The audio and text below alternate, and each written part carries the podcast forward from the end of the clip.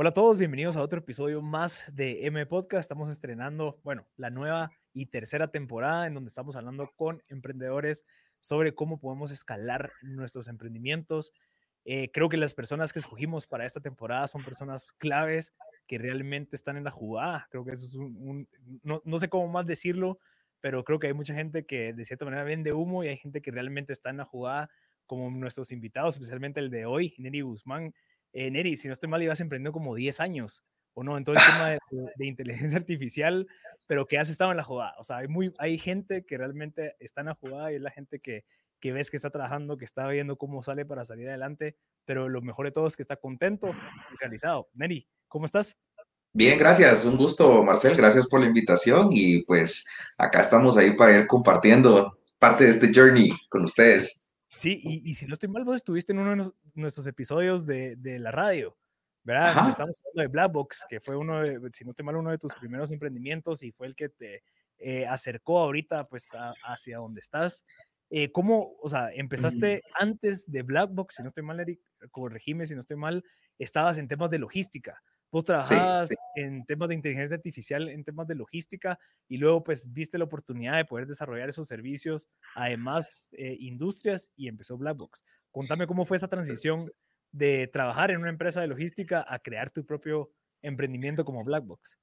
Bueno, te, cuento bien, ¿verdad? Eh, quizás en el, todo esto fue en el 2015, yo andaba trabajando precisamente en una empresa de importaciones, exportaciones, eh, y dentro de esa empresa, más que en ese momento hablar de AI y eso no era mucho el tema, eh, pero sí yo ya tenía experiencia analizando datos masivos y mm, en ese momento estaba como el boom del Big Data en otros lugares y, y se hablaba de eso, información masiva, ponete, a mí me tocaba analizar 18 fuentes externas de datos, eh, ordenar varias bodegas simultáneamente y ahí fue donde comencé como a experimentar, a hacer mis primeros eh, dashboards de información eh, y mucho de lo que fue mm, algoritmos de optimización. ¿En qué sentido, verdad?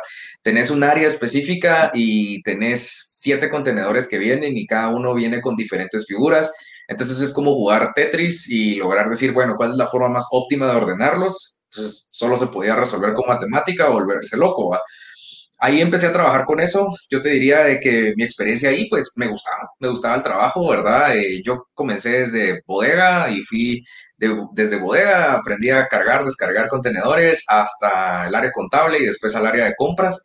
Y ya ahí me di cuenta de que, ok, estoy perdiendo mucho tiempo solo integrando información. Necesito algo que me lo integre eh, de una vez por todas, ¿verdad? Y surge el primer dashboard que creé. En ese momento no era tan popular un Power BI o un Tableau, ¿verdad? Para analítica de datos. Em, entonces lo creé y dije, ah, qué increíble, ahora ya, no me tardo dos semanas en cuadrar la conta, ¿verdad? Eh, la puedo cuadrar con un clic y todo está listo y qué fantástico. Eh, me gusta mucho eso y al día siguiente renuncié porque dije, si yo me ahorré tiempo, le voy a ahorrar tiempo a otras personas y esto me gustó y renuncié al día siguiente quizás no lo medité tan bien y empecé a, claro, ¿verdad? Impulsivamente, pues renuncié y empecé a buscar quién quería que yo le ordenara su data, ¿verdad? Em, los primeros ocho meses nadie quiso que le ordenara su data. Nadie. Sí, nada, o no. O sea, son temas confidenciales eh, de las empresas. Sí, ¿no? Y nadie estaba acostumbrado que yo llegara y les hablara, es que el Big Data es el futuro. Es como, ¿qué estás hablando, verdad? Yo no necesito eso. Entonces fueron ocho meses de ir prueba y error hasta que, bueno, no les cuento, así se fueron todos los ahorros, se fue todo tratando de ir haciendo eso durante los ocho meses. Pero dije, no voy a regresar, pues ahora ya me, me salí y lo voy a hacer.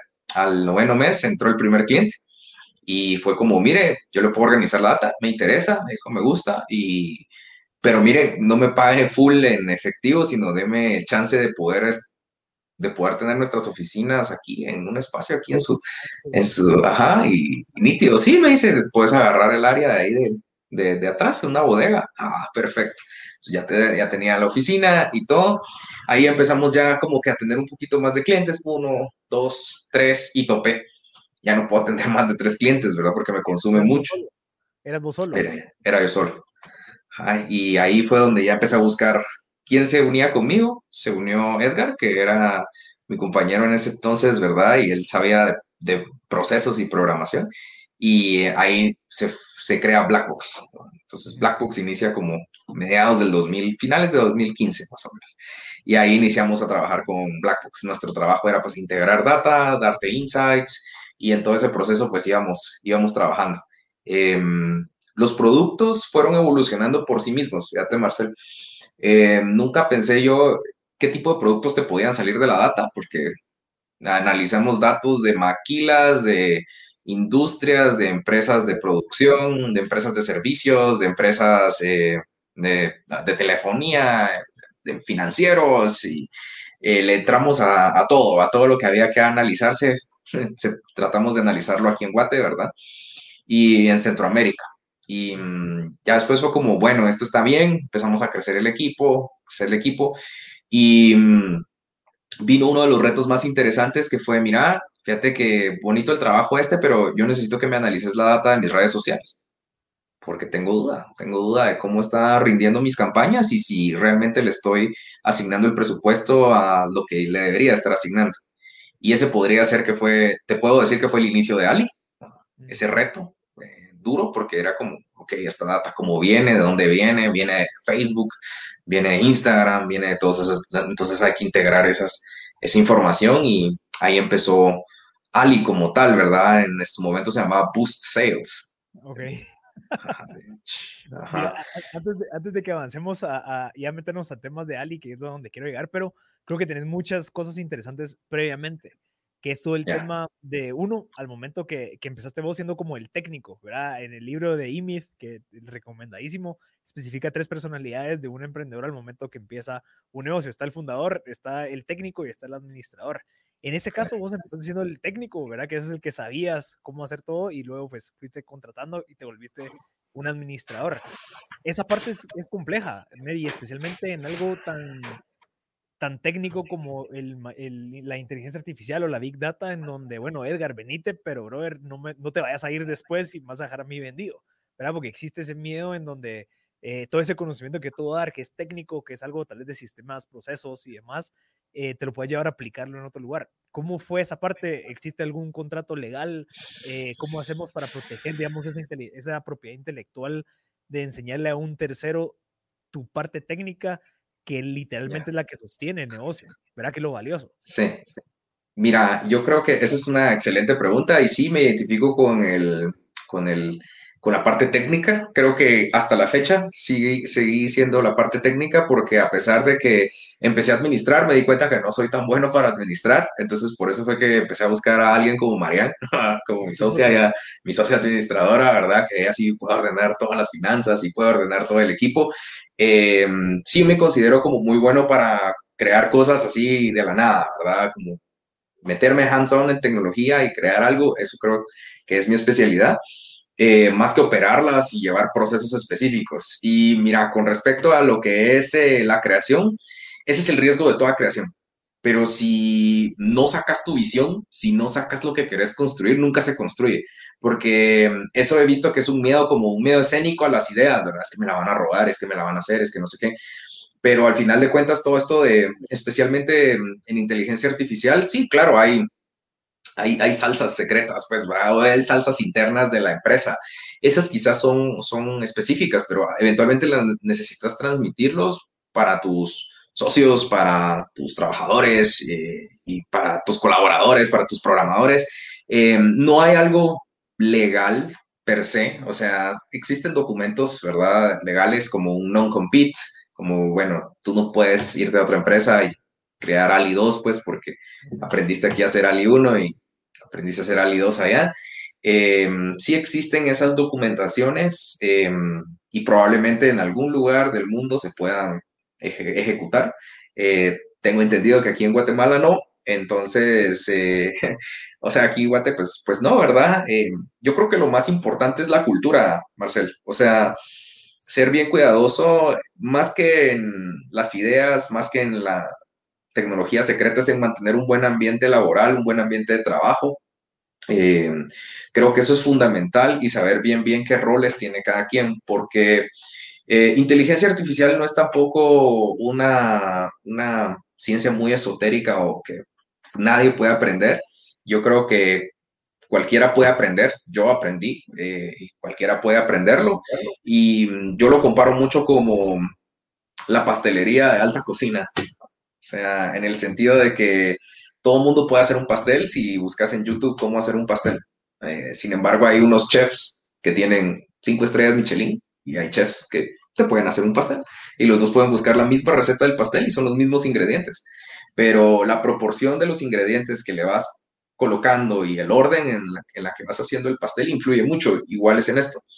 Entonces yo te diría de que sí, eh, para poder manejar esas cosas, el, científico de datos o la persona que está haciendo estas creaciones, eh, si realmente se enfoca en esos pequeños detalles, el resto de cosas, pues sí, todos pueden colaborar y todo, pero cuando la ensamblas, la ensamblas en ese orden preciso, con esas dosis precisas, eh, ahí es donde está el verdadero secreto del negocio, ¿verdad? Porque no replicarlo, van, llevan ese modelo a otro lado en otra empresa ya no corre, pues, ah, cambian muchos factores. ¿Sabes qué, me gustaría agregar, Neri? Si, si me das ahí el chance, es que está la parte técnica, ¿verdad? Que es lo que decir, las recetas, las dosis, pues estos ingredientes y demás. Pero eh, algo que uno como emprendedor se topa eh, es en el tema de empresarialidad, ¿verdad? Ok, el servicio al cliente, la experiencia, la facturación, días de crédito, temas legales, o sea, un montón de cosas que, que vuelven más bonito el pastel, ¿verdad? Porque quien te lo va a comprar tal vez quiere ese tipo de experiencias o quiere verlo así, y no solamente un pastelito ahí puesto en una tienda en donde sea, ¿verdad? Sino también esa parte que embelleces el producto con todas estas cosas que, que cada uno de mis socios le dice ser empresa, ¿verdad? Porque qué bonito ser emprendedor y jugar al emprendedor, sí, súper chilero, pero ¿hasta dónde te va a llegar?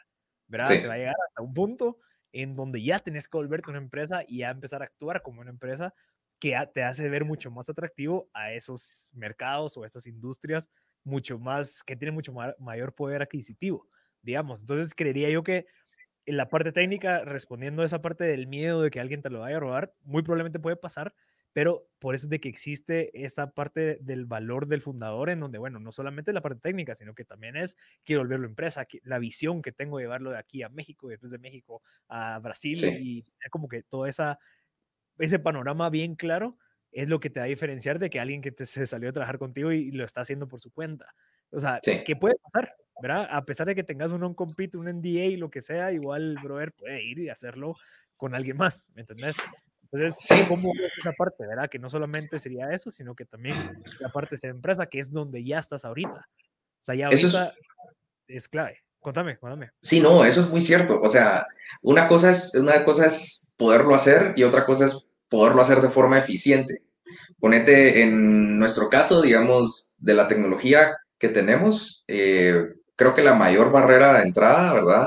Eh, es que tenés que usar cosas muy novedosas y entonces esa barrera de entrada te hace que tus equipos tienen que funcionar pero demasiado rápido, tienen que funcionar demasiado rápido. Entonces, sin duda alguna, siempre nos dicen, bueno, pero es que, ¿por qué alguien más no, no lo crea? Y bueno, pues sí, sí se puede crear, pero eh, la barrera de entrada es eh, precisamente como decís, ciertos procesos, ciertas metodologías de trabajo muy específicas y mm, va dependiendo del cómo lo haces, eh, cómo lo haces, cómo lo ejecutas y cómo lo distribuís.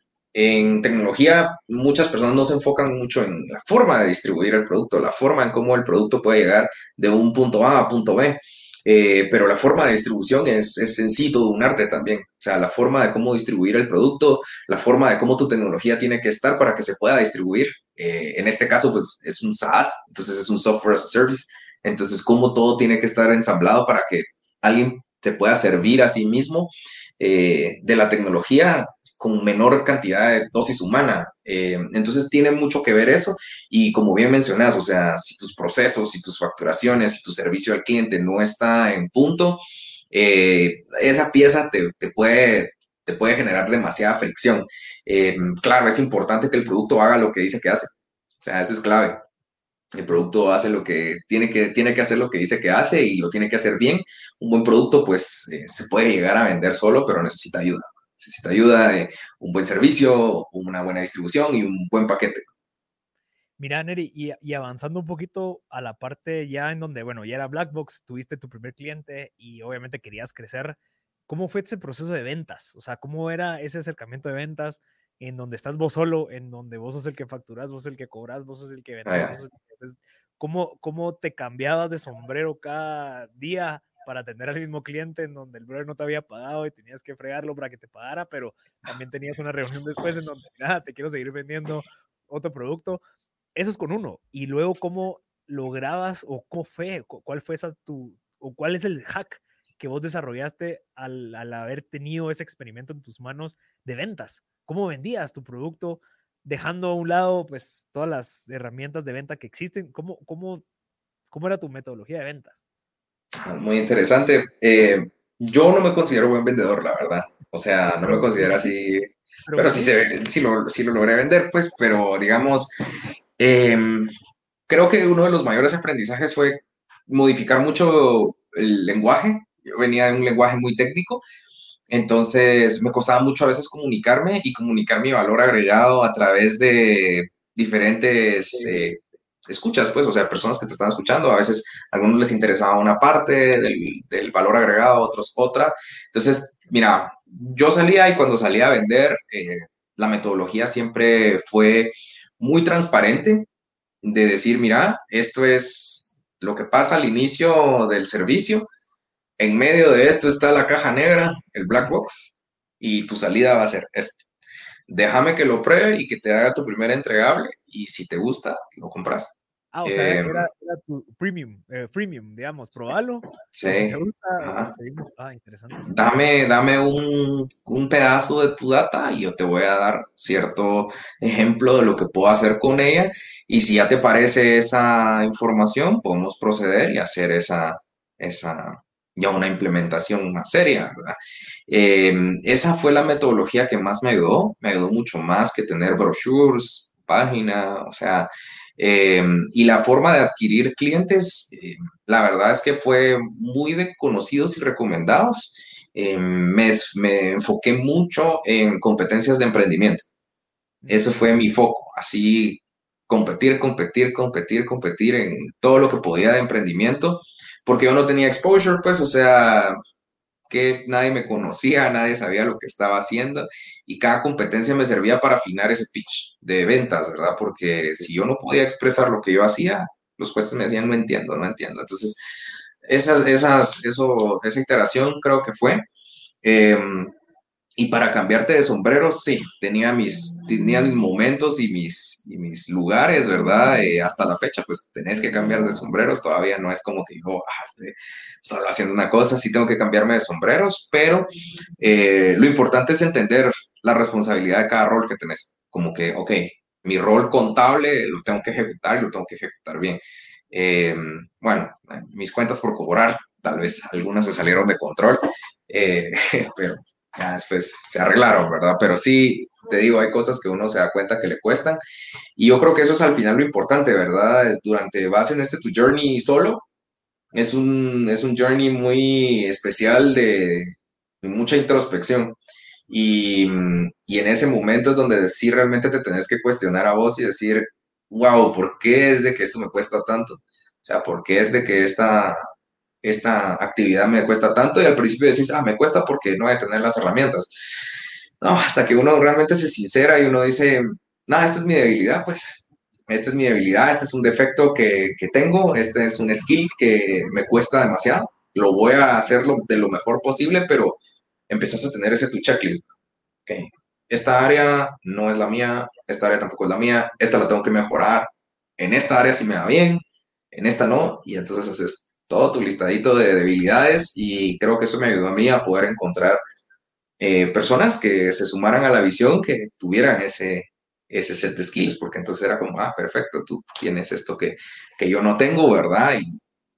Y, y, te quieres sumar a la visión, te quieres sumar a esto, ¿verdad? Y eso creo que es, es valioso al final porque solito uno puede llegar eventualmente, ¿verdad? Pero con un buen equipo y, y gente de, que, que, te complemente, llegas mucho más lejos y más rápido. ¿Qué, qué crees que, hubiera, que, que, hubieras hecho vos hace mucho antes de que comenzaras con Ali? Que fue como que el segundo paso ya hacia la empresarialidad.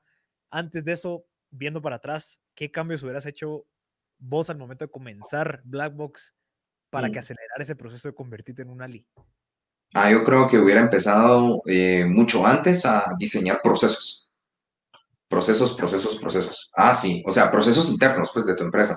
Que el proceso de no sé qué, que el proceso de compras, que el proceso del área de tal, que el proceso de no sé quién, que los roles, que, que iba a hacer cada quien, que qué cosas, porque esa fue ha sido una, una, gran lección, pues, que me ha dado, ahí sí que Mariana, mi, mi socia, ¿verdad? De decir, bueno, es que no, estamos acostumbrados a que las cosas dependan de uno, y yo creo que el poder dejar esos procesos sentados sí fue una gran lección de estos años que sí me hubiese gustado empezarla desde el inicio con la empresa. O sea, yo sé que tal vez al principio no, muchos hubieran cambiado, muchos hubieran hecho, pero hubiera sido una operación más fluida a, lo largo hubiera hecho, nos hubiera hecho más eficiente.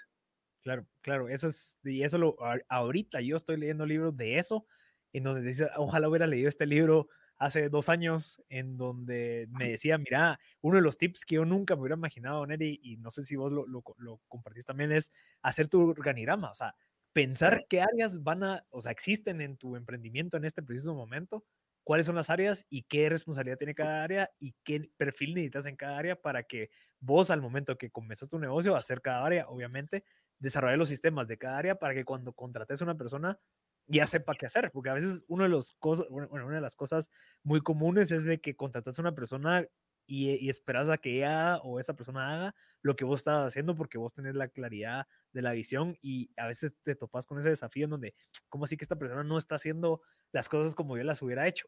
¿Me entendés? Sí, no, no, no me entiende, Y, ajá, esto es tan natural, claro, porque lo llevas haciendo tres años. Exacto, y vos tenés súper claro a dónde querés llegar y demás. Entonces, ese tipo de cositas, e, exactamente como la que vos decís, yo hubiera hecho lo mismo. Exactamente hubiera desarrollado los procesos de cada una de las áreas, las hubiera documentado en qué link, en qué momento, cómo hacerlo aquí, cada cuánto, o sea, eh. que, que es un trabajo, muy probablemente es un trabajo un poco, no tedioso, pero te va a llevar tiempo, pero te va a ahorrar tiempo en el futuro.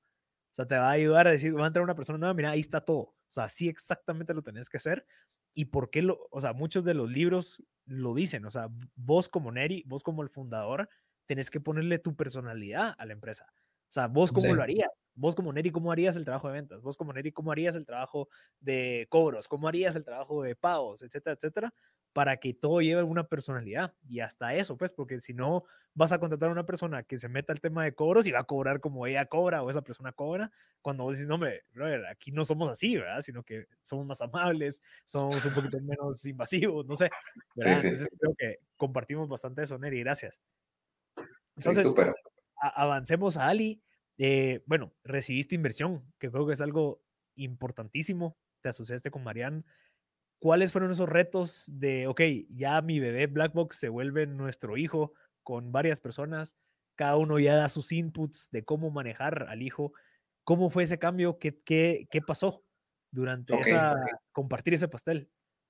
Sí, mira, eh, primero es eh, tener claro por qué lo haces.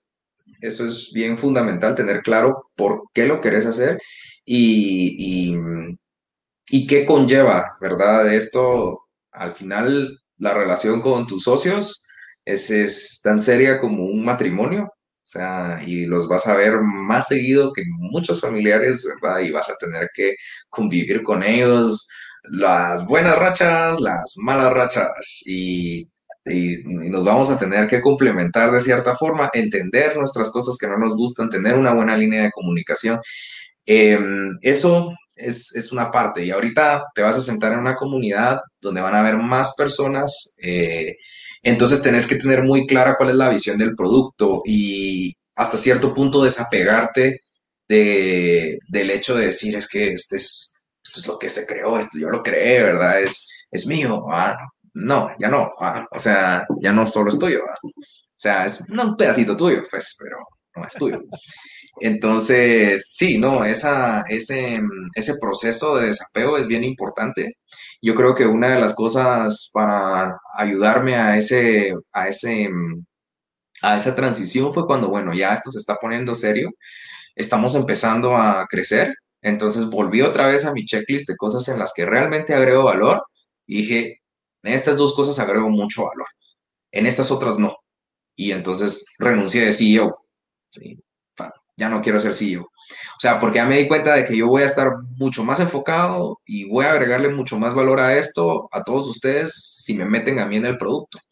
Y si me meten a mí en desarrollar esa tecnología y todo. Pero no voy a poder estar desarrollando tecnología y a la vez estar viendo esta parte y todo. La visión ya la tenemos clara todos. Entonces, em, una de las transiciones más importantes fue eso. Decir, bueno, ya no voy a ser el CEO de esto. Ahorita la visión ya está compartida en el, con los board members y con todas las personas que estamos en esto, em, me voy a dedicar a mi área. Y creo que esa es, es de las primeras grandes transiciones cuando ya eh, entra este capital, porque eh, el capital entra y, y tenés que tener un plan de cómo ejecutarlo, y ese plan tiene deadlines. Entonces, si realmente no, uno no se está enfocando en, en realmente donde agrega valor, esos deadlines probablemente no llegan y eso es un problema. Eh, entonces, a la larga sí es, sí es importante lograr diferenciar esa parte y como ya entró el capital, ahí es donde valen la pena tus procesos, ahí es donde valen la pena tus organigramas y vas a saber entonces dónde se tiene que ir a alocar cada recurso para poderlo hacer eh, realidad, qué tipo de cosas te hacen falta, qué, qué, necesitas y demás. Creo que ese, Marcel, ha sido el, cambio número uno, eh, la relación con todos, eh, precisamente, y te lo hablo desde la perspectiva tecnológica, ¿verdad? O sea, eh, pues yo tengo el rol de product owner. Entonces, como product owner, yo soy la persona que se comunica con los clientes, con los stakeholders, con los inversionistas, con mis socios, con el área operativa y con los desarrolladores. Entonces, a mí me cae en todo lo que él debería de ser del producto. Entonces, vas a tener presión del área comercial. Ah, es que el producto necesita tener esto y esto y esto. Y vas a tener presión del lado de inversionistas. Es que el producto debería hacer esto. Del lado de clientes, del lado de operaciones, del lado de los desarrolladores, que también te van a decir, mira, es que la lancha, si no le ponemos otro piso, se nos va a hundir cuando vayamos a medio camino. Pero los recursos son limitados. Entonces, em, esa parte nunca la había vivido yo, en donde usualmente el input venía solo de una persona o de máximo dos. Y tú podías decidir eh, así, ahora no. O sea, ahora es como va, este es el proceso, miren, esta es la forma en la que se ordenaron estas y este es el por qué se ordenó así. O sea, si no lo hacemos así, vamos a tener estas consecuencias. Y ya es como una comunidad que discute, eh, dice, y entonces todo se va. Claro, ajá, ya es una, ya es una discusión más, eh, más enriquecedora también, la verdad, porque escuchas muchas perspectivas, eh, vas a tener también asesores y demás, eh, pero esa parte es muy valiosa, ya esa parte de poder decir, bueno, este producto ya lo estamos construyendo entre más personas, también hasta la larga es, es, es muy valioso y siempre tiene que haber un responsable. Y ese responsable, pues a veces me toca a mí, pues me toca a mí. Eh, ese responsable de decidir, bueno, estas fueron las prioridades y me hago 100% accountable de haber puesto esto en este orden. Claro. Entonces, ¿y cómo, cómo, se siente el delegar la parte del CEO? Porque, digamos, una vez delegada la parte del CEO, de cierta manera tu tiempo, se, o sea, tenés más tiempo para hacer las cosas que deberías de estar haciendo. Pero eso significa que sacrificas el tema de ventas, sacrificas el tema de estar resolviendo clavos con empresas y demás, con los socios. ¿Cómo, cómo fue esa transición que creería yo que podría ser como un, un hito digamos, en la carrera de cualquier emprendedor de decir, bueno, ya no soy yo el CEO, ya fundé esto, ya lo validé, ya lo llevé hasta aquí, me quiero dedicar a hacer lo que a mí me gusta, que era el producto, y darle la opción o darle la oportunidad a alguien más a que maneje y administre la empresa, que creo que es una de las cosas que muchos emprendedores no tienen, esa capacidad de administrar y ser sumamente como analítico y no, es que las obras hombre, etcétera, etcétera, etcétera, porque uno es el visionario, uno es el que el doer. Yo soy el que quiero estar trabajando en eso y quiero estar pensando todo el día en cómo hacerlo mejor, pero quiero que alguien esté viendo que todo funcione al 100%. Entonces, no sé si lo viste como algo positivo, fue un golpe para el ego de decir, bueno, ahora ya van a decir a mí qué hacer, o cómo fue esa transición. Sí, mira, o sea, fijo, el, el tu, tu, área del ego es, es, es, dudosa y de hecho es como una batalla interna, ¿verdad? De decir, renuncio, no renuncio, y por qué no podría, pues, hacer las dos cosas a la vez, pues, ya lo había hecho antes, ¿va? Es como, pero, como así? Y, y, no sé, y esto, sí, sí te toca una batalla interna, y por eso te decía, es como el camino del emprendedor, a veces es un camino de mucha introspección, eh, y tenés que entender, ¿verdad? Yo creo que, bueno, a mí lo que más me ayudó fue mucho la filosofía estoica. Eh, te digo, o sea, la verdad es que el estoicismo sí cambió mucho mi perspectiva de eso y es como, bueno, no, estas cosas, qué es lo que sí puedo tener en control, qué es lo que no puedo tener en control, me voy a enfocar en esto que puedo tener en control y el resto es eh, un deseo, eh, un deseo, una necesidad que realmente no necesito. Ah, o sea, sí. El enemigo es el ego.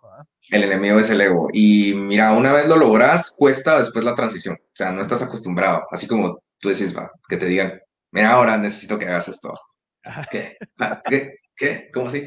Ajá, sí.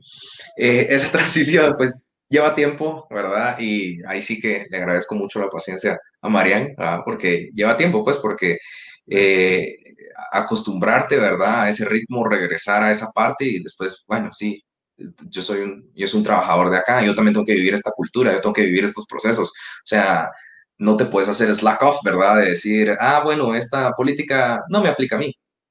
¿Por qué no? Ajá. O sea, te, tiene que aplicar si le aplica a todos, ¿verdad? Y ahora vos estás en esta área, entonces te aplica a vos también. Em, y creo que eso es importante, ¿verdad? Que lo tengan claro, sí, evalúense y digan, okay, claro, yo creo que hay emprendedores que también la hacen re bien de CEO, o sea, hay Mara que la hace también de CEO, eh, pero sí cuestionense, ¿verdad? Si realmente ahí es donde están agregando el valor que están agregando, porque probablemente lo van a poder hacer, pero cuestionense si realmente están dando todo. Al final puede ser que un emprendedor le guste el tema de administración y diga, mira, yo soy bueno administrando y manejando todo esto y tal vez la parte técnica se la puedo delegar a un CTO, digamos, o a alguien que realmente tenga, sea mucho más inteligente que yo para esa área. Tal vez el valor del, del emprendedor fue el, la valentía, el decir, bueno, voy a animarme a hacer esto, validé que sí existe una necesidad, ahora quiero contratar a una persona que lo siga haciendo, pero yo quiero administrar y tener como que esa claridad de visión. ¿Verdad? Entonces ahí es donde entra esa parte en donde, bueno, muy probablemente soy mejor yo administrando que estar, eh, no sé, eh, eh, trabajando el producto. Y, ahí es donde yo quisiera ahondar un poquito, Neri, en el tema de la filosofía, porque creo que es algo que muchos de los emprendedores con los que yo he conversado me lo han mencionado. Me han, dicho, mira, fíjate que, que yo me he vuelto más filosófico, incluso por estar en esta, porque creo que yo lo podría poner como que un emprendedor realmente está viviendo el presente. Realmente está todos los días de 8 a 8 resolviendo algo en el presente, empírico. ¿verdad? O sea, si, si cambio este cosito que va a pasar, mejoramos. O sea, como que estás en la jugada y por ende te hace empezar a apreciar un montón de cosas que tal vez antes no apreciabas cuando vivías en automático. Ahorita un emprendedor es imposible, bueno, creería yo que es bien difícil que viva en automático, ya no sería un emprendedor, ya sería un administrador tal vez, pero cuando vos estás en el juego, en la jugada, construyendo algo, validando algo, encontrando un mercado, viendo qué es lo que realmente quieres, estás en, en el presente. Y creo que eso es lo que te hace ser filosófico te hace agradecer, te hace estar presente, te hace decir, bueno, ok, este dolor que siento realmente lo quiero sentir porque quiero aprender de esto para no volverlo a cometer. O sea, cositas tan sencillas, pero regresamos a lo básico, ¿verdad? Y por eso es de que te volvés bien, o sea, encontrarle el, estoicismo y te das cuenta, sí, Marcos Aurelio, Séneca, eh, un montón de gente empezaba a mencionar todo esto en donde, sí, ¿verdad? Hay gente que te va a quedar mal, vos no puedes, hay un montón de cosas que no puedes controlar, todo está en tu interior, ¿verdad? ¿Qué es lo que pensás? ¿Cómo abordar las situaciones? Eh, ¿Cómo te tomas eh, las cosas negativas y demás? Que es el diario vivir de un emprendedor. Sí, yo coincido totalmente, Marcel.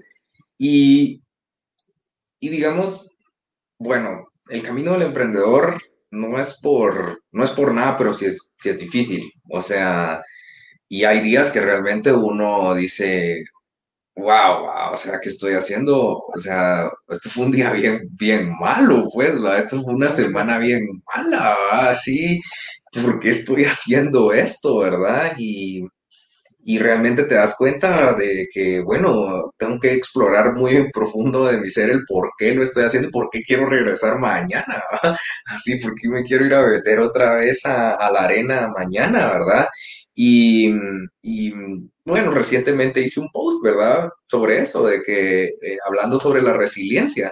Y yo creo que vivir en el presente, al menos en mi caso, fue una consecuencia de la resiliencia, ¿verdad? Porque ya hay un momento en donde sí, las cosas se ponen así muy trabajosas y muy intensas que lo único que te queda es el, es el ahora.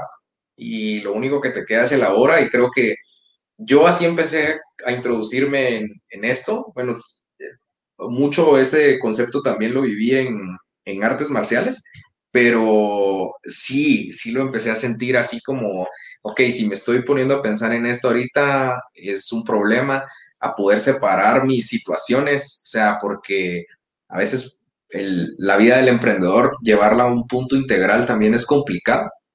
Entonces decir, bueno, estas situaciones sentimentales que me están afectando fuera de la empresa, no las tengo que traer aquí. Y viceversa. y viceversa.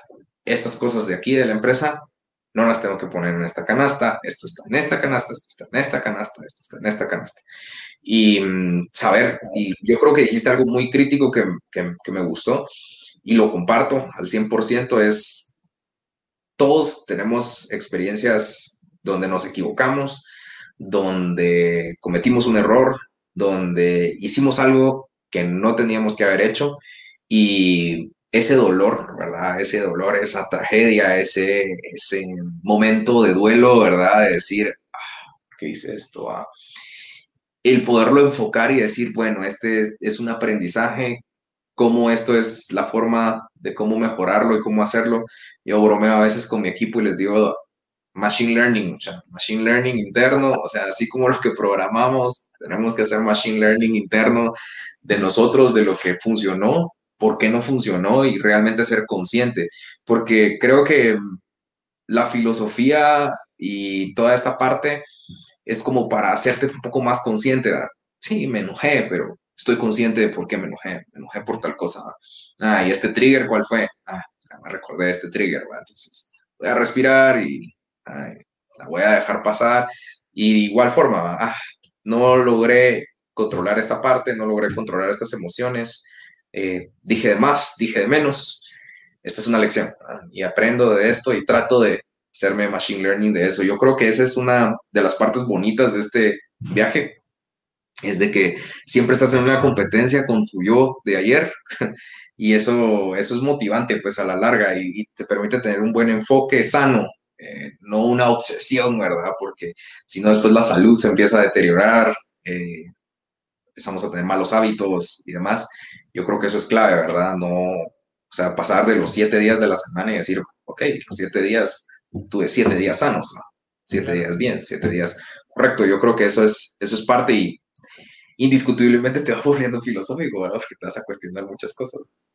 ¿Sabes qué me gusta, Neri? Y, y, tal vez te lo pongo, no sé si ya lo haces, pero eh, a veces creemos que las, las, decisiones son malas o son buenas, ¿verdad? Creemos que, que la decisión, una buena decisión o una mala decisión es una cosa y al final son varias cosas en, en un patrón, ¿verdad? Porque pudimos haber hecho una buena decisión, pero lastimosamente tuvimos un mal resultado pero pudimos haber hecho una mala decisión y tuvimos un buen resultado. Y viceversa, un buen, una buena decisión y un buen resultado. Entonces, a veces nosotros tomamos buenas decisiones que por el tiempo, por la suerte, por lo que sea, tengamos un mal resultado. Entonces, creo que es bueno separar esas dos cosas, ¿verdad? ¿Tomé una buena decisión? Sí, no, ok. ¿Tuvo un buen resultado? Sí, no, ok. Pero separar las dos cosas, el resultado y la decisión porque a veces creemos que por el resultado tomamos una mala decisión o una buena decisión. Cuando podemos haber tomado una mala decisión y tuvimos un buen resultado, yo no quiero volver a tomar malas decisiones. Tuve suerte en este caso que tuvimos un buen resultado, pero no podemos seguir así. Entonces, tomamos una buena, buena decisión, sí, lastimosamente tuvimos un mal resultado. Entonces, ver esas dos cosas independientes es clave porque a veces nos dejamos llevar por los resultados. Y sí, el resultado está influenciado digamos, por suerte, por la economía, por la política, por la situación, por el contexto, por un montón de cosas y por ende a veces pues puede ser bueno o puede ser malo. Entonces, creo que es aprender de las buenas decisiones y saber, yo estoy leyendo ahorita un libro que se llama The Hard Things About Hard Things, no sé si lo has leído, de Ben Horowitz. Ese es una nave. Y es un brother que habla de, ajá, The Hard Things About Hard Things y habla de su experiencia como CEO y, y explica. O sea, los CEOs tenemos que tomar decisiones tenés que tomar decisiones porque eh, no hay un camino que seguir. La única manera de poder salir de una situación es tomando decisiones. Y ya sea que sea una buena decisión o una mala decisión, tienes que tomar decisiones. Entonces, el que nosotros sepamos tomar decisiones es clave, pero también saber de que el resultado va a depender muchísimo de variables externas. Entonces, ahí es donde entramos, ¿verdad? Sí, puede ser que yo haya tomado una decisión, lastimosamente tuvo un mal resultado, pero tomé decisiones. Y eso es clave. Creo que vos como fuiste CEO y, y estoy seguro que igual seguís tomando decisiones, lo mejor es educarse y saber o como que evaluar las opciones para tomar las decisiones que hay que tomar. Pero como que separar las dos cosas porque es importantísimo eh, no ver el resultado como una consecuencia de la acción, sino el resultado como un conjunto de variables que afectan la decisión. No sé si me expliqué. Sí, no, total. Y yo creo que va mucho a la cultura también, em, eh, una cultura que yo sí he querido cambiar y es que en, en nuestros ámbitos se castiga mucho eh, los fracasos.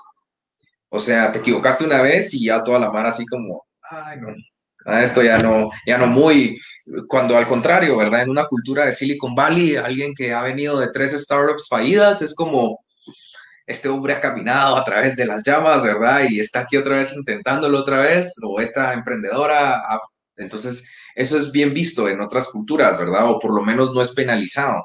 Eh, ¿Por qué? Porque quiere decir que si tuvo un fracaso, como bien decís, tuvo un aprendizaje. Y eso es lo que se espera. Y si quiere volver a intentarlo es porque lo procesó de una buena forma. Pero lo más importante acá es también ser consciente de que sí, las decisiones las tomas con la información disponible del momento. Eh, no hay nada más ni nada menos que eso. Y uno tiene sus parámetros de riesgo, pues. Uno tiene que estar consciente del riesgo de poder eh, hacer algo y ejecutarlo. Eh, pero si te pones a pensar en todas las variables del futuro, nunca ejecutas nada. Y si te estás después lamentando todo lo que fue en el pasado, ya no quieres hacer nada tampoco, porque entonces te quedas, ay, no, pero es que la vez pasada me equivoqué, hice esto, hice lo otro. Em, hay algo que a mí me ayuda a fluir en las decisiones, más que todo en el, a veces en el producto, ¿verdad? De, es como, ah, le vamos a meter ahorita tres meses a esto y, y eso te puede llegar a afectar las, las ventas. Em, yo sí me considero un poco un gambler, o sea, soy un gambler, o sea, y le tengo que apostar. Y te voy a dar un ejemplo clave. Eh, nosotros teníamos dos opciones para hacer la plataforma. Podíamos hacer la plataforma con tecnología que todo el mundo conocía aquí en el país, eh, o podíamos hacerla con tecnología que yo había visto en un viaje en Silicon Valley y en Portugal. Eh, la decisión era, era fuerte porque mm, esta, cualquiera de los dos caminos era apostarle a esas tecnologías. O sea, no sabías cuál de esas dos en el futuro iba a evolucionar mejor para lo que querías hacer, porque nadie lo había hecho. No había como un manual, un libro de decir, ah, sí, la mejor forma de desplegarlo es haciendo esto, la mejor forma de desplegarlo es haciendo lo otro. Y entonces le apostas, le apostas a una y te comprometes a esa que le apostaste. Y mm, cuando íbamos durante el proceso, pasaban los meses y esa cosa no funcionaba. No funcionaba y no funcionaba. como que hubiéramos armado un carro y no lo lográbamos encender. Eh, porque era algo muy nuevo, ¿verdad? Pero a la larga ahorita estamos viviendo eso y decimos sí. Y hay un ejemplo muy, muy valioso, creo que lo leí en un Harvard Business Review, eh, de dos empresas que competían por discos duros. Y una empresa decidió invertir todo en tecnología de láser y la otra empresa decidió invertir todo en memorias eh, temporales, como los USBs que tenemos. claramente los dos apostaron y los dos apostaron así en RD pesado. Los dos hicieron su apuesta y una de las dos empresas le atinó. O sea, el mercado adoptó más rápidamente los USBs, los discos eh, de estado sólido y todo esto que la lectura de láser que había sido la una más conocida, más tradicional. Sin embargo, la tecnología no era que fuera mala. Y lo mismo dice Elon Musk, pues, o sea, yo le estoy apostando a lo eléctrico, cuando bien pude haberle apostado a lo nuclear cuando bien pude haberle apostado al biocombustible, pero mi apuesta es a las baterías. Le apuesto a las baterías y se va full. Y él, es un gambler así a otro nivel, ¿verdad? Así, ah, voy a comprar un billón de bitcoins. Es un gambler así de otro nivel, ¿va? Él sí sus riesgos están en, Marte, ¿va? Ajá. Eh, pero uno tiene que también tener esa, esa, tenés que evaluarte qué tan tolerante al riesgo sos, ¿verdad? Y luego, una vez lo ejecutas, ejecutarlo al límite y vas documentando. Y la otra parte es decir, sí tener por lo menos un plan A y un plan B. en el sentido de, ok, si voy en esta ruta, al menos en, en mi caso, es como, tengo esta ruta de desarrollo, ¿cómo puedo mantener cierto margen de maniobrabilidad? ¿Y en qué parte de la misión puedo detenerme a ver si necesito ajustar? ¿Y qué tanto puedo ajustar? Entonces, digamos, yo dejé de hacer estrategias muy mm, detalladas Digamos, en lugar de decir quiero estar en el puente, quiero estar en el otro lado del río con tales y tales y tales cosas, no, la estrategia es cruzar el río. Mm.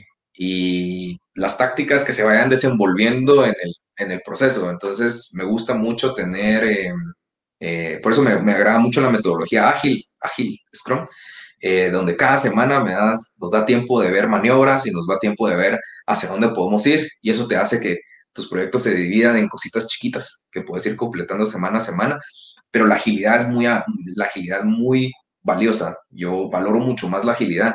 Sí, sí tengo mis roces a veces porque, eh, en especial con las planificaciones financieras, o sea, una de las preguntas más complicadas que me pueden hacer, decir a mí es, ¿para cuándo? Porque la forma de trabajo que tenemos es muy así de, vamos viendo, vamos viendo, vamos viendo, y entonces las preguntas más difíciles para mí es como, ¿para cuándo? Entonces, mis respuestas siempre son estocásticas, en un rango de... Ah, puede ser de tres a seis semanas, ah, con una probabilidad del 70%. Ah, ¿Por qué? Porque no sacrifico rigidez eh, por movilidad. O sea, la movilidad la valoramos mucho. Y yo creo que eso, es, eso me ayuda a mí a poder seguir programando y haciendo cosas cuando como bien decís, ¿verdad? Ahora también la presión es dura en el sentido de que, bueno, tenés dinero de tus inversionistas, eh, no vas a llegar a fin de año y decir, mucha, me lo gasté todo y no produje nada, así, no, no, es una responsabilidad, es una responsabilidad y hay que honrar esos compromisos, o sea, hay que honrar esos compromisos y, y realmente estar agradecido con ellos que, que, que, creyeron en tu visión, entonces, ah, es una responsabilidad moral, ética y, de muchos niveles, ¿verdad? De compromiso para decir no, entonces el hecho de que yo pueda tener esa maniobrabilidad en dado caso es como, miren, esto es lo que se está construyendo y, por eso es, es, a lo que vamos y hacer el mejor esfuerzo. Sí, y también estoy seguro que también el tener tu junta directiva también te crea esa presión sana en donde muy probablemente cuando uno está solo no la tiene. Ah. ¿verdad? O sea, e, esa, esa, esa accountability, ¿verdad? Decir, bueno, ok, en dos semanas tengo reunión, nítido, entonces, ¿qué avances o qué cosas son las, los entregables y demás? Eso me ha funcionado bastante a mí, personalmente, el saber de que tenés que ir a justificar un montón de cosas a tu de junta directiva, cuando antes no lo hacías, antes eras vos y decías, no, tal, va, está bueno la otra semana. Eh, no, no, no sé, como que muy probablemente a veces pasa eso en donde no existe esa presión y por ende no avanzas tan rápido. Y creo que el avanzar rápido, especialmente cuando estás encontrando un mercado, es clave, en donde la presión de, bueno, probemos hacer aquello, iteremos, eh, obtengamos insights, ahora bajo, esos insights construyamos, demos una propuesta, un MVP, probemos, como que ese juego de estar ahí construyendo los fundamentos que antes no existían es clave cuando tenés una junta directiva, porque ellos quieren ver resultados, ellos, quieren ver, eh, ok, ¿qué se avanzó?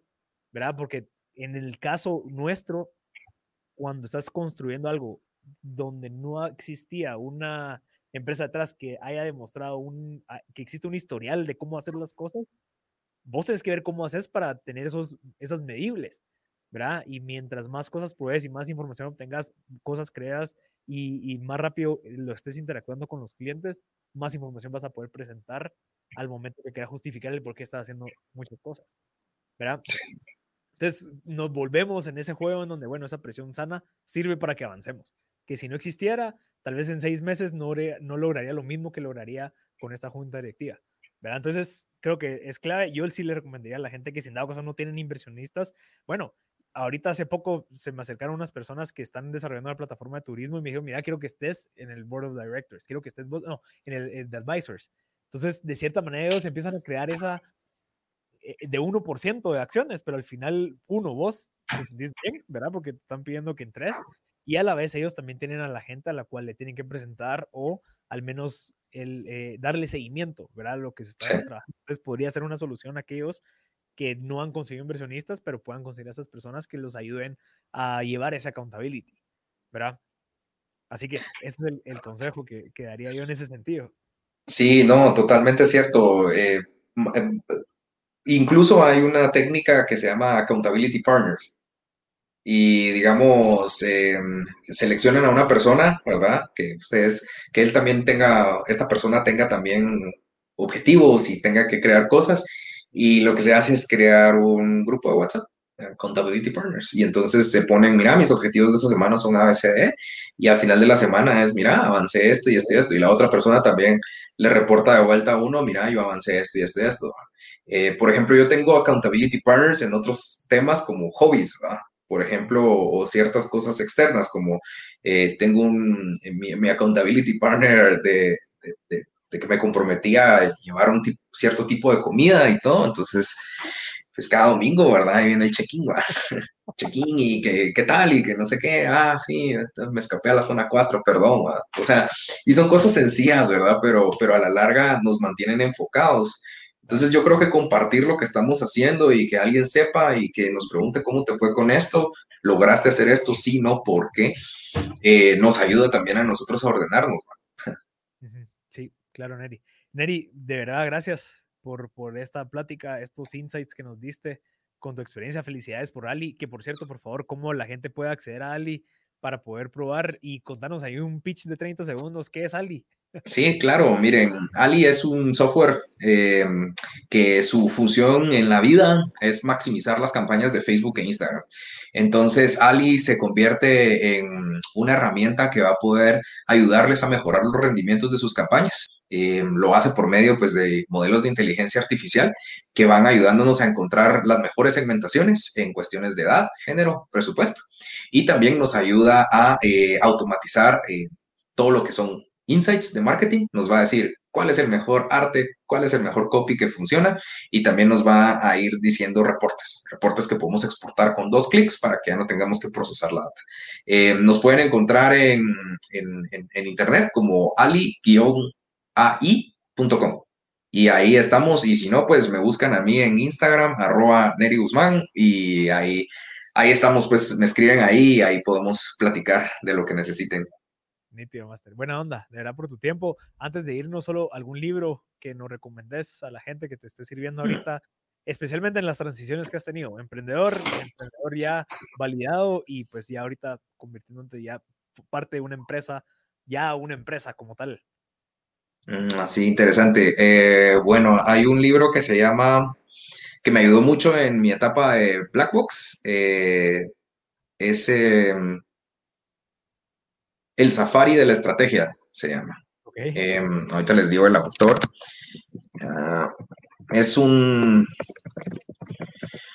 es un libro sobre administración. Es Mintzberg. Eh, Mintzberg es como uno de los exponentes eh, que para mí son los más digeribles de administración. Bueno, Peter, Peter Drucker, después viene Mintzberg, o sea, es de esa saga, saga que escribió verdades que no han cambiado de la administración en mucho tiempo. Eh, para mí el Safari de la estrategia me ayudó a realmente entender, wow, o sea, estos últimos años tengo que aprender a administrar, ¿verdad? Eh, o sea, no tengo idea de qué tipo de estrategia estoy usando, por qué la estoy usando, cómo la estoy fabricando. Ese libro me ayudó mucho a entender eh, qué era y qué implicaba una estrategia empresarial. Yo creo que el otro es el libro de Epiteto, el manual de vida de Epiteto. Este es una, siempre de filosofía histórica, pero es mi favorito. Eh, si lo pueden leer, les va a ayudar mucho a entender qué cosas están bajo su control, eh, qué cosas no están bajo su control. Eh, y actualmente estoy leyendo uno muy bueno, les, les digo, ah, se llama La empresa consciente de, de, de Freddy Kaufman. Ese me gustó un montón. Ese me gustó un montón porque los técnicos tendemos una tenemos una dificultad que debemos de superar y es la comunicación asertiva con todas las demás áreas.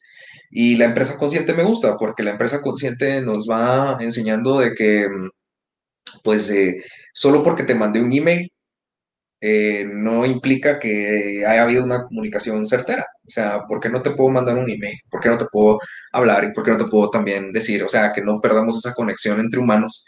Eso me ha ayudado un montón eh, este libro. Eh, se los recomiendo así, top. Pero ahí estamos. Nítido. El Safari de la Estrategia, Manual de Vida y la Empresa Consciente. Listo, más se lo vamos a poner ahí en el link para que la gente lo, lo acceda. Neri, gracias, brother, de verdad por tu tiempo, felicidades Yo me acuerdo que te conocí cuando, cuando estabas empezando Blackbox, hemos platicado bastante, así que felicidades y creo que este hito de ya tener pues inversionistas, junta directiva y demás, te está construyendo para seguir avanzando en esta trayectoria como emprendedor, así que felicidades, Neri. No, igual, buena onda, Marcel, muchas gracias. Igual, eh, muy, muy, muy, muy agradecido con tu persona y me llega también cómo va creciendo BBQ, BBQ Media. Ahí, ahí son, compartimos, el sentimiento es mutuo, man. un abrazo. Buena onda, Neri. Y a toda la gente que se quedó hasta el final, gracias por, por sintonizarnos. Eh, seguimos generando valor con conversaciones como esta, con Neri Guzmán de Ali y creo que pues vamos a seguir, nunca vamos a parar, así que estén pendientes y saben de alguien que le pueda servir este tipo de, contenido, compartirlo, estamos en Spotify, YouTube y en todas las plataformas para que ustedes puedan accederlas a cualquier momento. Así que yo soy Marcelo Barascut y nos vemos en la próxima. Gracias.